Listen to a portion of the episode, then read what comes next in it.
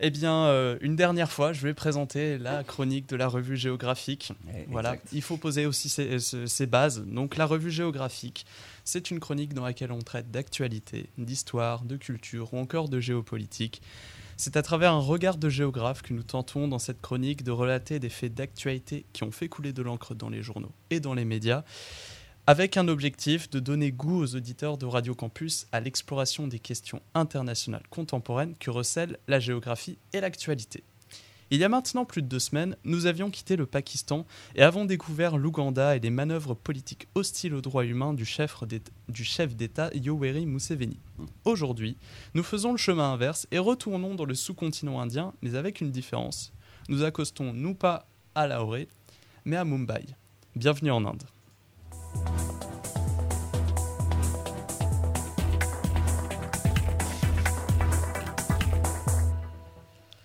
Après deux années de difficultés liées à la pandémie du Covid-19, les écoliers indiens, du nombre de 230 millions, soit plus que la population entière du Nigeria, ont repris le chemin de l'école en avril 2023. Des aménagements ont été effectués pour pallier les carences pédagogiques découlant de cet éloignement forcé des écoliers à la scolarisation, dont un qui ne manque pas de faire débat dans une partie de la société indienne et dans le monde.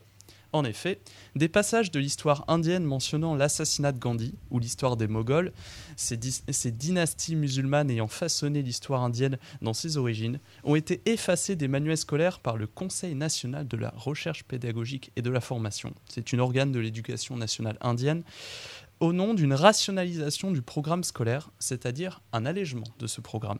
Une partie de la presse indienne et de la presse occidentale s'insurge face à cette modification du programme sco- scolaire qui serait effectuée de manière partisane et dans le sens des aspirations du gouvernement actuel euh, du Premier ministre indien Narendra Modi à la diffusion du nationalisme hindou. Au cours des cinq premières revues géographiques, les auditeurs les plus assidus de Radio Campus Tour auront remarqué qu'un mot revenait fréquemment dans les présentations que nous avons pu produire dans le cadre de cette chronique, le terme démocratie. Que ce soit au Brésil, au Cameroun, en Géorgie, au Pakistan et en Ouganda, quand on évoque un sujet d'actualité en mobilisant la géographie, le terme démocratie nous brûle la langue et est mentionné. Audrey et Antoine, ouvrez grand les oreilles. Nous allons poser les bases de ce qui constituera le décor sémantique de notre épisode en, définissant ce terme de démocratie. Mhm. Une démocratie, tirée du grec démos signifiant peuple et kratos signifiant pouvoir, se définit originellement, au regard de la discipline des sciences politiques, comme étant un idéal politique fondé sur la participation des citoyens. Ce terme a fait l'objet de multiples évolutions au fil des années et désigne plus un système social propre à ce qu'on appelle un État-nation, c'est-à-dire un cadre territorial servant à la construction d'une identité nationale, où sont fondés les principes d'implication des citoyens, de délibération, c'est-à-dire de qualité du débat public où les contradictions et les oppositions y sont permises, de compétition politique libre et de limitation des pouvoirs.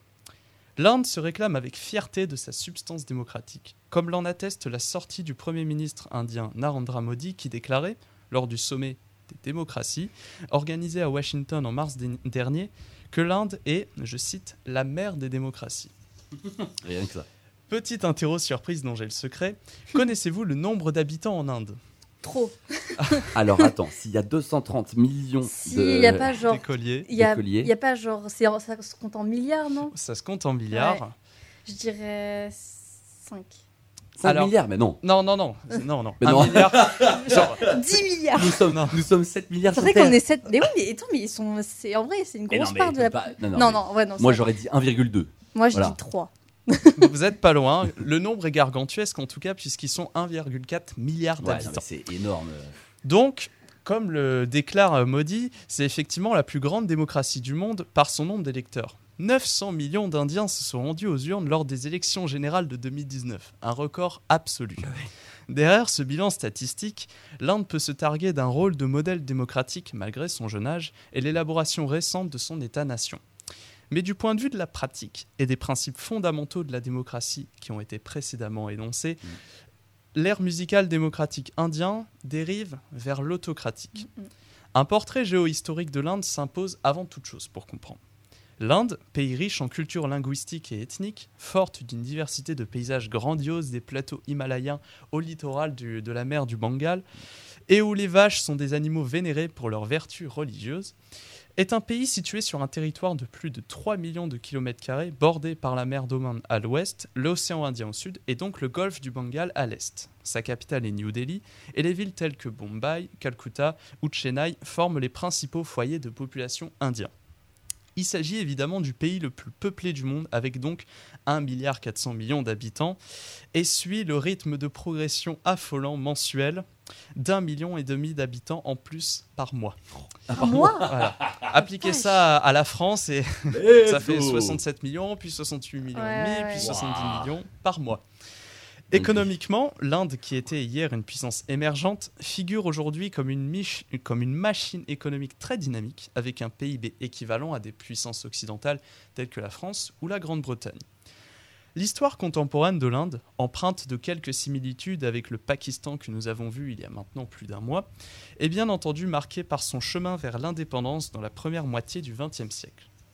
L'Inde est initialement, depuis l'histoire moderne et contemporaine, une colonie britannique.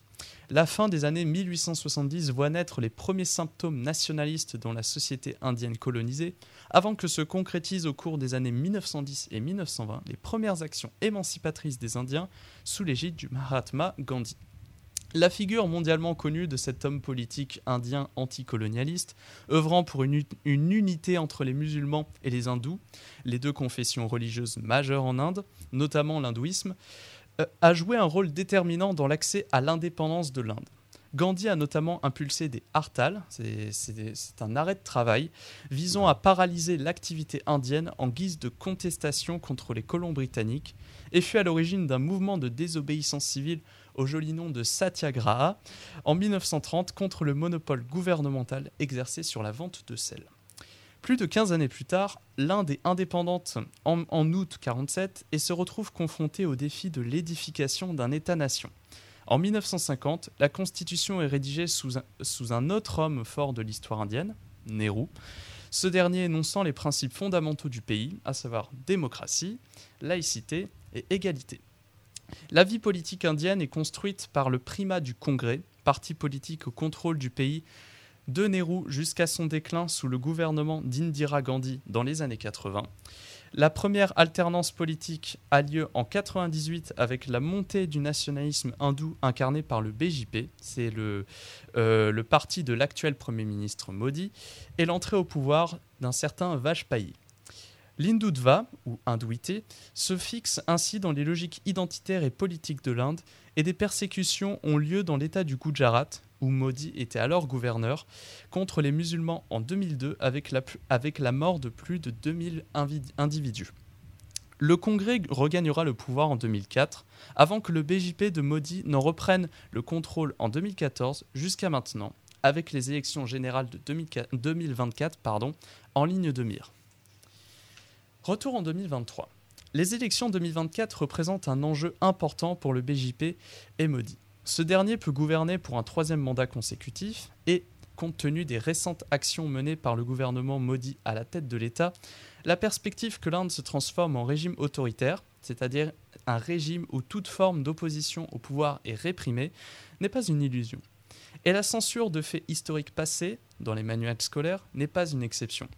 Récemment, le représentant du Congrès, donc le parti politique dont je vous ai parlé précédemment sous Nehru, Rahul Gandhi, concurrent direct à Modi pour 2024, a été condamné pour avoir attaqué le nom de famille Modi en 2019 en étant démis de ses fonctions de député et interdit de concourir aux élections de 2024. Son juge n'était autre que l'ancien avocat d'Amit Shah, ministre de l'Intérieur et bras droit de Narendra Modi.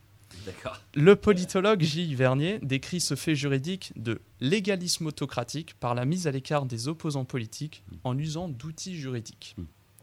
Enfin, les médias, contre-pouvoir essentiel au fonctionnement démocratique, ne sont pas épargnés par Modi qui n'a pas hésité à ordonner la censure d'un documentaire portant sur la complicité supposée de Narendra Modi aux événements de 2002 par la BBC, chaîne de télévision britannique, par ailleurs, l'Inde est située au 150e rang peu flatteur du classement mondial de la liberté de presse de Reporters sans frontières.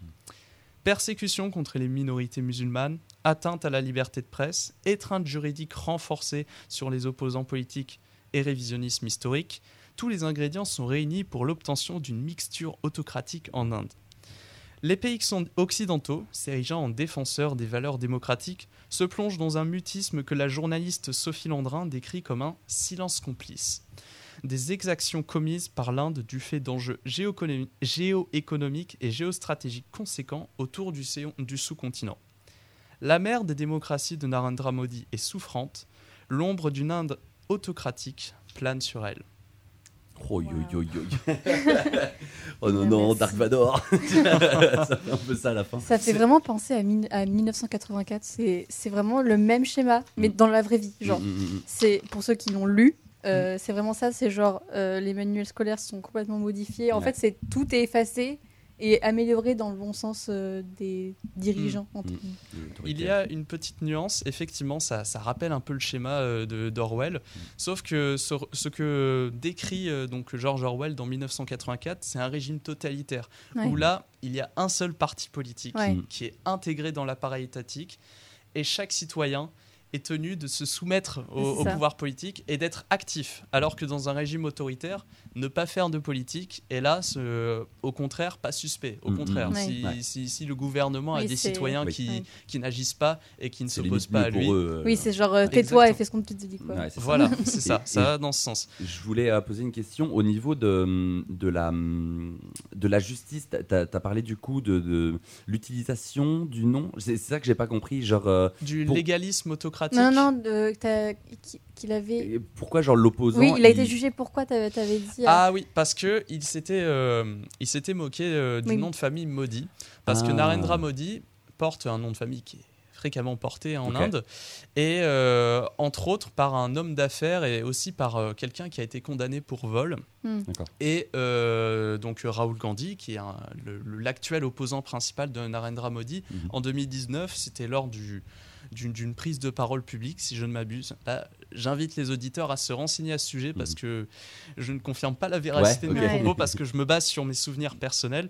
Mais il avait donc dit que le nom de famille Modi était un, un nom de famille de voleur. Ouais. Et donc, Ah. ce fait a servi de, de prétexte. hein, Ah euh, euh, bon, en pour vrai, que- c'est- bon, c'est pas cool, j'avoue. Oui, C'est pas bon. très sympa. Est-ce que ça mérite d'être euh, interdit d'élection et- Oui. Voilà. C'est Ouais, effectivement mesures. là que, que Ouais. la question se pose. Parce Mais que carrément, sous le couvert juridique, comme l'a décrit le politologue Gilles Vernier, qui est professeur justement en Inde, eh bien, Rahul Gandhi a littéralement été exclu de l'arène Ouais, politique indienne. Et de ce fait, bah, il n'y a plus d'opposition Ouais, pour c'est bon, c'est l'instant. un boulevard là du coup. Voilà, Ouais. ça, ça paraît ainsi. Après, bon, je mets de côté toute euh, analyse politique de ma Oui, part, oui, oui. mais euh, on décrit les faits tels qu'ils Mm. se Ouais. sont produits et c'est ce qui s'est passé donc en mars dernier avec la mise à l'écart de Raoul Gandhi. Mm. euh, Ok. Ouais. voilà. T'imagines si, c'était le cas en France Ah bah, Genre si personne pouvait critiquer euh, Emmanuel Macron, que ce Mm. soit médias ou même politiciens euh, Mm. de base, Mm. ce serait le sbeul, tu vois. Bah oui, euh, surtout qu'en France, en France, on aime bien Avec râler, on, aime bien râler, on aime bien se moquer, donc... euh, Donc, euh, Ouais. oui, non, ça serait finito. Il y aurait plus personne. c'est ça. Mais en vrai, l'Inde en soi, elle est hyper intéressante euh, en analyse, que ce soit genre sociale, économique ou culturelle. Je sais que en, en cours au lycée, je l'ai beaucoup étudié, surtout en anglais en fait, Mm. sur le Mm. système de caste, etc. Ouais, C'était ouais. hyper intéressant. Alors je sais plus le nom des que c'est des noms hyper compliqués, en plus il y en a trop. Oui, c'est clair. Mais en gros, bah, pour celles et ceux qui ne savent pas, en fait, le- la société indienne, elle est encore aujourd'hui, euh, comment dire, euh, répartie en, en sept. Je crois qu'il y en a sept, un Mm. caste. Je ne saurais pas dire là pour Mhm. ce. Mais en gros, c'est une sorte de pyramide sociale, mais Mhm. vraiment euh, vénère, quoi. Où t'as- en fait, t'as les, les, les, oh, les tops, genre les cadres, docteurs. Après, t'as D'accord. Les, les prestigieux, mais un peu moins, et encore un peu moins. Et après, t'as les, les, La comment dire, classe moyenne. la classe moyenne, voilà, les, les average. Après, tu as les paysans, tu as les, bah, les out, out, out of, caste, of Mhm. caste, qui ont un nom particulier, mais pareil, je ne me rappelle Oui. plus. Mais là, c'est vraiment. euh, Et du coup, suivant le métier ou ta famille, C'est enfin, c'est soit le métier, soit la famille, je suppose, c'est Ouais. les deux. Ouais, ouais. Tu t'es plus ou moins Mm. bien classé, je ça. mets Et ça avec des guillemets. hein, Et c'est impossible, enfin, c'est pas impossible, mais carrément impossible de, de- de sortir de ta caste, Ah oui, d'accord. à moins de faire euh, vraiment un truc de ouf Mm. D'accord. dans les deux sens du terme, que ce soit Ah. bien Ah oui, ou ça pas conditionne, t'es né, t'es un peu déjà ça. conditionné. En fait, c'est un euh, peu oui, comme les. PCS en France, mais en vénère, quoi. Les, les, les, PCS. PCS, les, Ah. les euh, Les princes catégories socioprofessionnelles. Ok. Mais Enfin, j'ai pas la, la traduction de PCS, oui, Oui. parce que en- en- à l'origine on parle de CSP. Oui. Bah là, Audrey, sociologue, tu, tu sauras nous dire. Ah là, les PCH, je les ai étudiés de- de- du lycée jusqu'à la fac. Je D'accord. le connais. D'accord, ok. Tu sais, en gros, c'est euh, cadre, après, tu as employé, tu as ouvrier, artisan, euh, D'accord. Euh, euh, agriculteur aussi, je crois. C'est Mm. une caste. Et du euh, coup, ça, c'est du coup, c'est un peu classé. c'est classé, mais, c'est moins. En fait, c'est. c'est connoté quoi, genre. euh, C'est ça, mais en- sauf que la différence, c'est que vraiment les PCS en France, c'est juste histoire de cadrer un peu le- la société pour, et Ok. pour un peu, voilà, euh, tout ce qui est un peu catégorie socio-professionnelle, Mm. donc surtout axé sur le métier. Que les cas, c'est vraiment, c'est ça te décrit, enfin ça te, comment dire, te prévoit ta vie Ok. euh, à l'avance, quoi. C'est une forme de Genre- déterminisme, mais officiel. C'est des Ok. déterminismes, mais ouais, c'est ça, genre. euh, Ok. tu- si tu es né euh, bah, out of caste, donc dans les bidonvilles, dans, Mm. dans vraiment dans tu, tu, tu, défavorisé, nais, tu nais dans la terre finalement. Ouais. bah tu y restes. Ouais, tu restes terre. Je conseille d'ailleurs de. C'est un sujet d'ailleurs qui est très intéressant dans le film euh, Slumdog Millionnaire. Jamais qui est vu. un- Ils en, ils en Alors je te le conseille. Ouais, c'est un bon très, film, quand même. Très, très, très bon Ouais. film. En gros, c'est l'histoire, c'est un. Bah en fait, c'est voilà, c'est un gamin euh, qui qui est bas dans l'échelle sociale et en fait, il va participer, à, qui veut gagner des millions euh, version Inde. Mhm. Et euh, en fait, tu auras tout son périple euh, et en fait, chaque question est en rapport à son son, son périple et c'est hyper intéressant. Je te conseille. Et ça s'écrit comment? Euh, c'est Slumdog, donc euh, comme bidonville en Ok, anglais, ça marche. et millionnaire. Millionnaire. millionnaire. Ok, ça marche. Eh bien, merci beaucoup, Paul, pour ça. Euh, Ça Bah. m'a permis de dégouler sur un petit débat.